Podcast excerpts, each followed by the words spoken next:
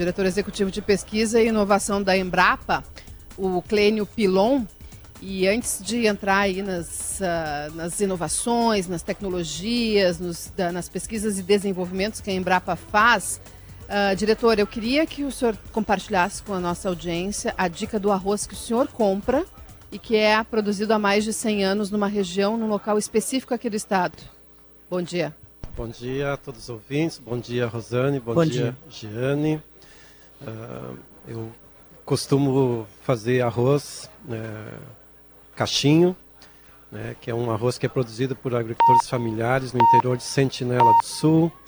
É uma região de produção tradicional de arroz, um arroz tipo japônico, que foi selecionado pelos, pelos próprios agricultores e é um arroz que tem um sabor muito especial. Eu, quando faço risoto, uso sempre esse arroz. Estou em Brasília e levo daqui do Rio Grande do Sul, daquela região, o arroz caixinho para fazer risoto lá para os amigos também. Tem que comprar lá? Tem que comprar lá, no interior de Sentinela do Sul. Ah, então tá aí. Até mandei aqui uma imagem para o pessoal da nossa transmissão colocar na, na live de, do Atualidade no YouTube. Tô querendo saber se a gente compra isso no, na Amazon. e quem não vai a Sentinela, como é que faz para comprar? Bom, nós temos aí na nossa audiência vários donos de redes de supermercado. Daqui a é. pouco é. já, já, já, já fazer esse meio campo para levar para o Fiquei curiosa. Fiquei curiosa. Mas a gente quer falar de pesquisa, principalmente, né? Porque hoje a pesquisa se sabe o quanto ela é fundamental para esse aumento da produtividade que cada vez mais o Rio Grande do Sul vem, na qual né, o Rio Grande do Sul vem se destacando. O que a Embrapa tem de mais novo para contar para os nossos ouvintes?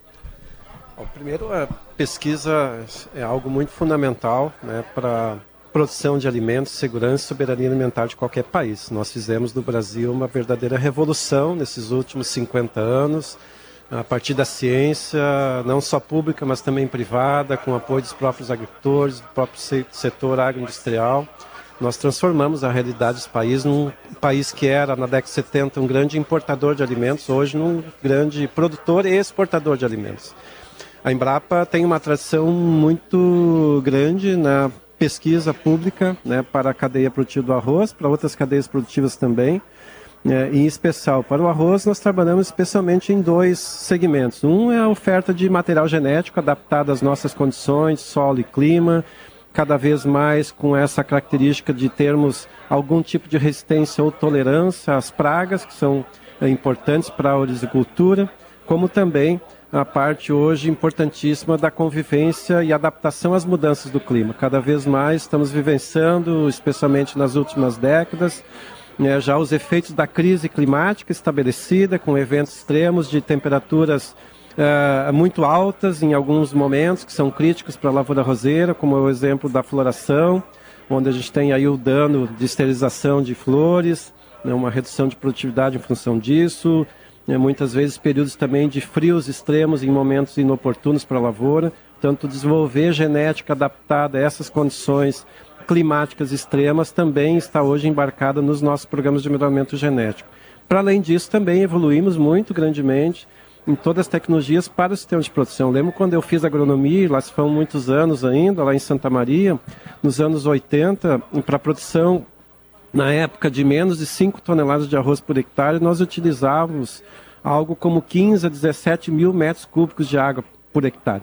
Hoje nós temos tecnologias que permitem via genética, é, produzir mais de 10 toneladas de arroz por hectare, em média, e utilizar entre 6 e 8 mil metros cúbicos de água por hectare.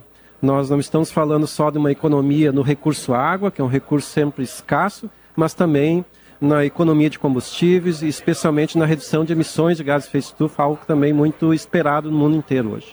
Pois é, esse é um ponto importante, né? porque entra na, na discussão da sustentabilidade porque Estados Unidos e Europa, por exemplo, estão aumentando suas exigências de sustentabilidade dos produtores e eles são grandes mercados do nosso alimento.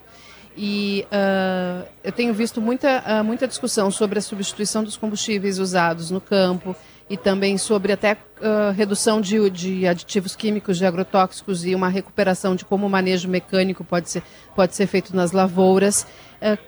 E como mostrar isso lá para fora? Como é que a Embrapa pode ajudar o campo a mostrar esses dados e conseguir convencer que sim, estamos cuidando do meio ambiente, cuidando das nossas comunidades, porque a sustentabilidade não é só meio ambiente, é também o cuidado com a comunidade, cuidado com os trabalhadores do campo. Como mostrar isso, deixar isso, essas métricas mais visíveis e confiáveis? Pois, Jane, esse é um ponto muito importante. Com a pandemia e com a crise climática, cada vez mais a sociedade fará pressão sobre todas as cadeias produtivas para que a gente possa seguir nessa trajetória de aumento de produção, de oferta global de alimentos, mas com dois S's importantes, o S da saudabilidade e o S da sustentabilidade. Cada vez mais o consumidor global enxerga no alimento algo que promove saúde, qualidade de vida e longevidade. Esse é um aspecto fundamental que também tem uh, reflexo importante na própria agenda de pesquisa, desenvolvimento e inovação de qualquer instituição de ciência e tecnologia, como também o S da sustentabilidade, muito pautado por uma lógica voltada, sim, precisamos seguir a trajetória de produção de alimentos, mas sem que a gente siga pressionando os biomas, ou seja, aproveitar melhor as áreas que nós já temos, aumentar a eficiência produtiva nessas áreas, sem que a gente é, é, contribua né, nesse, nesse contexto de, de, de perda de biodiversidade. Portanto, estabelecer hoje boas práticas que nos permitam aumentar a produtividade, aumentar a eficiência produtiva, né, sem pressionar os biomas, aproveitando as potencialidades da nossa bioeconomia, da economia verde, aproveitando melhor os resíduos, os coprodutos de processos agroindustriais, tudo isso. Casca de arroz tem sido muito usada é, para geração de energia na propriedade mesmo. Exatamente, nos, nas unidades de beneficiamento de arroz, inclusive já há bastante tempo. Então, hoje a perspectiva colocada para a sustentabilidade é essa: é produzir mais com mais eficiência, utilizando cada vez menos insumos, aproveitando mais as potencialidades locais e transformando a agricultura numa agricultura cada vez mais multifuncional, que não produza só alimentos, mas que produza também matérias-primas para energia, o caso da casca de arroz, que já é utilizada, como também a própria agricultura do futuro poderá grandemente oferecer matérias-primas para combustíveis verdes, que é algo também muito esperado pela, pela, pela, pela, pela, pela sociedade como um todo. Né? Então, hoje, sustentabilidade não dá mais para a gente dizer que é sustentável. Nós precisamos provar para o mundo que a nossa produção se dá em bases sustentáveis, não só a questão ambiental está em pauta, mas também a questão social e, e até de governança nas cadeias produtivas. É, hoje, se a gente não conseguir mostrar com métricas, com indicadores concretamente que a nossa produção se dá em bases saudáveis e sustentáveis, provavelmente para muitos países, para muitos mercados que são mais exigentes, como é o caso da União Europeia, nos Estados Unidos, nós teremos grande dificuldade de seguir exportando produtos. E, inclusive, o próprio mercado consumidor interno, cada vez mais com consumidores atentos a esses quesitos de saudabilidade e sustentabilidade também, cada vez mais exigirá processos associados à produção de rastreabilidade e certificação para que a gente possa garantir eventualmente para esse consumidor que sim, aquele produto foi produzido é, garantindo os, os quesitos de sustentabilidade social, ambiental e de governança, como também garantindo a própria inocuidade, a segurança daquele alimento ao consumidor. É, de que forma a pesquisa pode contribuir para que se possa produzir mais com menos agrotóxicos?